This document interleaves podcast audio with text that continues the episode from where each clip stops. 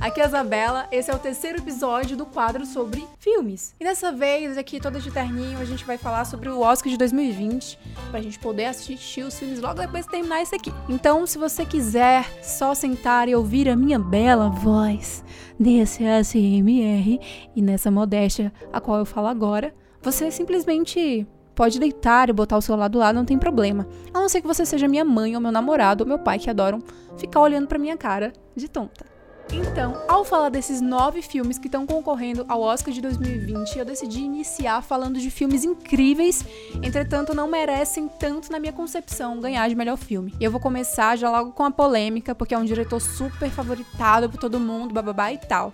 Que no caso é O Irlandês, filme do Martin Scorsese, que está concorrendo a 10 Oscars. E simplesmente é, tem o Robert De Niro, tem o Al Pacino, tem atores incríveis. E a gente sabe quem é cinéfilo, claro. Até porque vocês deveriam pesquisar um pouquinho mais sobre o Martin Scorsese, porque ele realmente é um cara incrível. Esse filme, ele tem 3 horas e meia. E ele vai contar mais um pouco do mundo dos gangsters, no caso.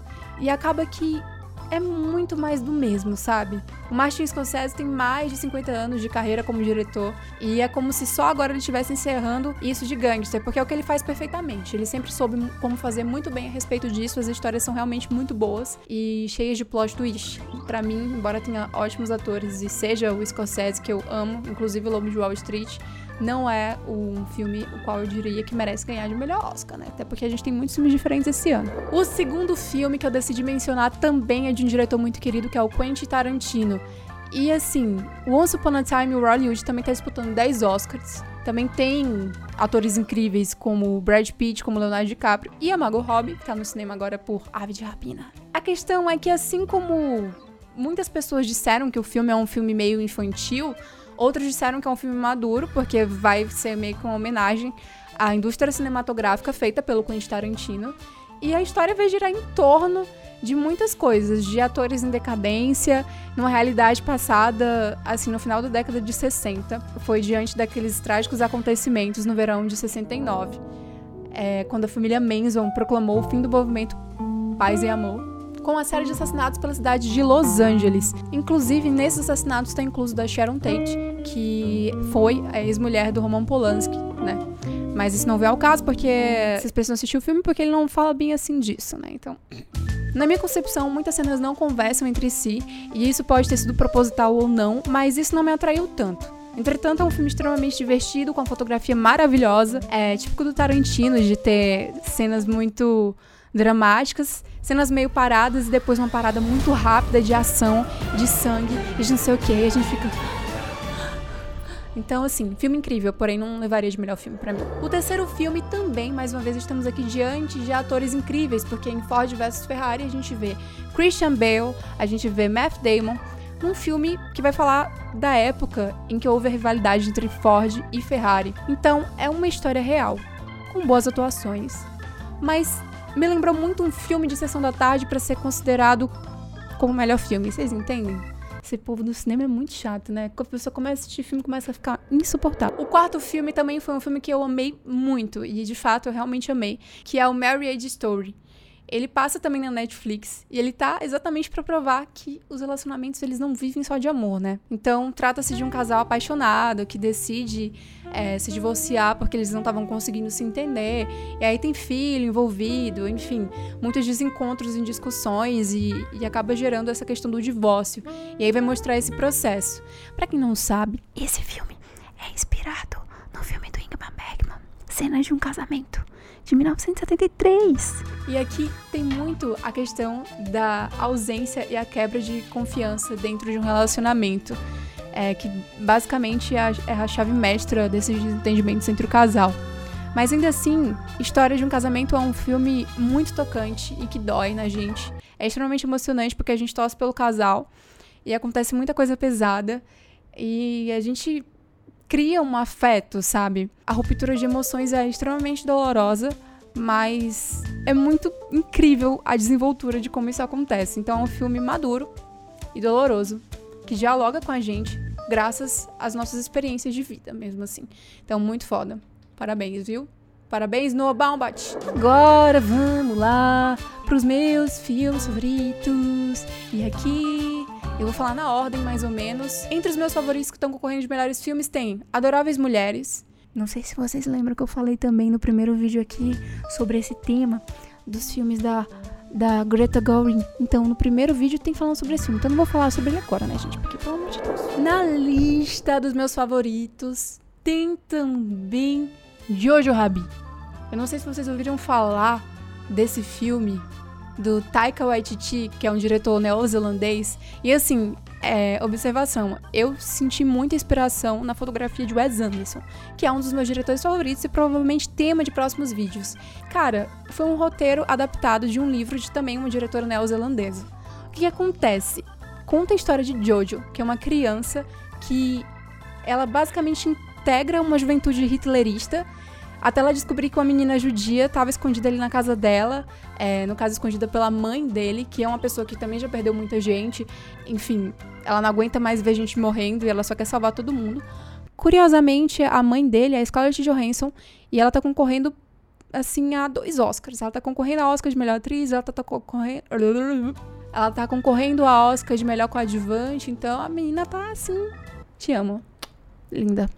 É muito interessante porque ela, a mãe de Jojo, ela tenta manter uma leveza diante da situação de guerra para criar o filho dela, que é uma criança, né? É um, tá iniciando a pré-adolescência, enfim. Ao mesmo tempo em que ela não deixa de mostrar para ele os horrores que a guerra representa e o quão ruim ela pode ser e o quão acontece lavagem cerebral e tudo. E é um tema, como é que eu posso dizer, para não falar outra coisa, é um tema extremamente sensível, porque vai falar sobre coisas terríveis, só que de uma forma virada para um tom de comédia. É, baseado na visão de Jojo, que é uma criança, como a gente sabe. Esse é um dos méritos, na verdade, do filme, porque a gente entende, a gente se apega ao personagem de Jojo e a gente simplesmente entende que as crenças que ele tem são criações da própria cabeça dele, no caso, é, da mente infantil dele, diante daquilo que foi passado para ele, né, naquele momento, porque a gente sabe que era uma lavagem cerebral do caramba, pelo menos os livros de história mostram isso. Então é importante a gente tentar compreender que o discernimento de uma criança está sobre os modos sociais os quais ele vive e que a diferença entre certo e errado é mínima quando a pessoa está em formação, sabe? Eu gostei muito desse filme porque é uma espécie de humor para conscientizar as pessoas. É, houveram algumas críticas de gente falando que algo tão desumano não podia ser cômico, mas é um filme muito bem feito, acho que passa a mensagem que tem que passar e a gente fica apaixonada por tudo e dói. Também é um filme doído, então assim, foi incrível essa experiência desse filme, na moral. Vão assistir, tá nos cinemas. Vamos falar então de Joker. Are you Coringa? Segundo o meme do Twitter da menina que saiu perguntando pro Joaquin Phoenix se ele era o Coringa. Are you Coringa? Joker, eu acho que você, eu e todo mundo sabe que Joaquin Phoenix com certeza vai levar o Oscar por ter interpretado Arthur Fleck, que é o Coringa, né? Que é o Coringa. Maria Coringa. Esse filme tá disputando 11 Oscars. É Oscar pra caramba, entendeu? É muita coisa. E vai contar exatamente a história do Arthur Fleck, que é um cara que tá, se, que tá assim se matando pra conseguir se integrar na sociedade de Gotham. E isso poderia se passar em qualquer cidade hoje em dia, enfim. Ele é instável, ele é meio louco, ele tem uma inocência que chega a ser um pouco macabra quando a gente assiste. Inclusive mostra que ele tem um distúrbio, que ele acaba rindo em momentos inapropriados, chamado de afeto pseudo-bulbar. Eu gostei muito desse filme em si, acho que ele vai levar com certeza de melhor ator, mas não deveria levar de melhor filme porque um filme como Parasita existe. Spoiler. O penúltimo filme que está concorrendo ao Oscar se chama 1917 e é um filme que vai tratar sobre a Primeira Guerra Mundial. E o que, que pegou tanto esse filme? Por que, que as pessoas estão falando tanto desse filme? Porque ele é um filme tecnicamente muito foda. Assim, ele tem uma ação bizarra, tem aventura, tem drama. Então, Sam Mendes fez esse filme exatamente com esse intuito de ganhar, de levar várias estatuetas. E que vai se passar durante a Primeira Guerra Mundial, que é quando uma dupla de soldados ingleses eles recebem uma missão urgente e importante. Eles precisam sair das trincheiras de onde eles estão, atravessar o terreno inimigo para poder alcançar os aliados deles para poder falar sobre uma mensagem que impediria, no caso, esses aliados de caírem em uma cilada bino do exército alemão, entendeu? Gostei bastante desse filme porque é aquele filme que você não pisca, você simplesmente sai do cinema ou da sua casa sem unha, você come tudo que tá ao redor porque você fica muito nervoso. Ele tem dois longuíssimos planos sequências embora ele o esconda, embora seja escondido para preservar a sensação de continuidade. E a narrativa acontece praticamente em tempo real. Então, assim, esse filme tá concorrendo a 10 Oscars. Eu gostei muito, entretanto, o roteiro, talvez, porque era uma coisa muito simples que tinha que acontecer ali, que era entregar uma mensagem, no caso, não me atraiu tanto. Quando existe Parasita no mundo, porque é o filme que a gente vai entrar agora falando sobre ele, né? O último filme.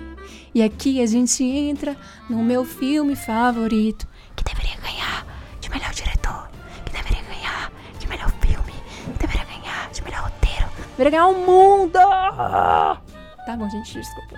Esqueci que a gente tá em clima de Oscar, né? Tem que ficar uma coisa meio arrumada, né? É o Parasita do Bong Joon-ho, maravilhoso diretor sul-coreano. E por que que todo mundo tá falando tanto sobre Parasita? Porque é um filme cheio de simbolismos, é um filme qual conseguiu pegar o olhar de muita gente que criticava, que tinha um certo preconceito com o cinema sul-coreano, e isso é muito importante para o mundo inteiro. Vai contar a história de uma família que é muito unida, mas que vive num perrengue louco, fazendo de tudo para sobreviver tentando de tudo mesmo, até que aparece uma oportunidade para um dos filhos dessa família.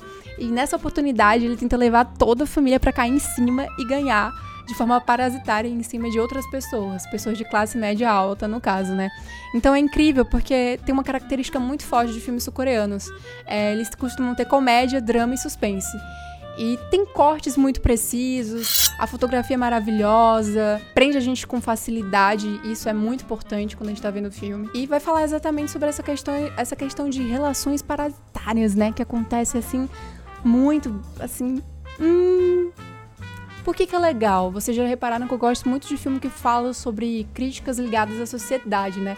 Porque ela vai cutucar as questões sociais, delicadas de classes, mas sem apontar o dedo necessariamente, né? Tipo, sem apontar para exatamente isso. É muito louco porque a gente torce por todo mundo. A gente torce simplesmente por todo mundo. A gente quer que todo mundo do filme vença, sabe? E acaba embalando o contexto social de uma forma gostosa de se assistir. A gente acha que vai seguir um caminho quando na verdade também vai e segue outro, entendeu? Tem uma parada ligada com o cheiro de pobreza, que é mencionado no filme, e é uma crítica uh, que na hora a gente fica assim, caramba, arrasou! Então, é intrigante, é sórdido, é divertido e é muito engraçado. Eu acho que esse filme deveria ganhar de melhor filme porque ele foi completo para mim, tanto em questão de fotografia, quanto de atuações, quanto em roteiro, quanto em surpresas, e quando eu saí do cinema eu me senti ainda presa a ele e a tudo que ele quis representar, entendeu? Não é um filme que você sai e você simplesmente continua a sua vida, você sai e você tem que pesquisar sobre ele, você tem que entender mais sobre o que ele quis dizer. Parabéns! Deixem aqui suas apostas se vocês estiverem ouvindo isso aqui pelo Instagram. Mas se vocês estiverem aqui só pelo podcast, tudo bem, então não tem o que ser feito, né? Tchau!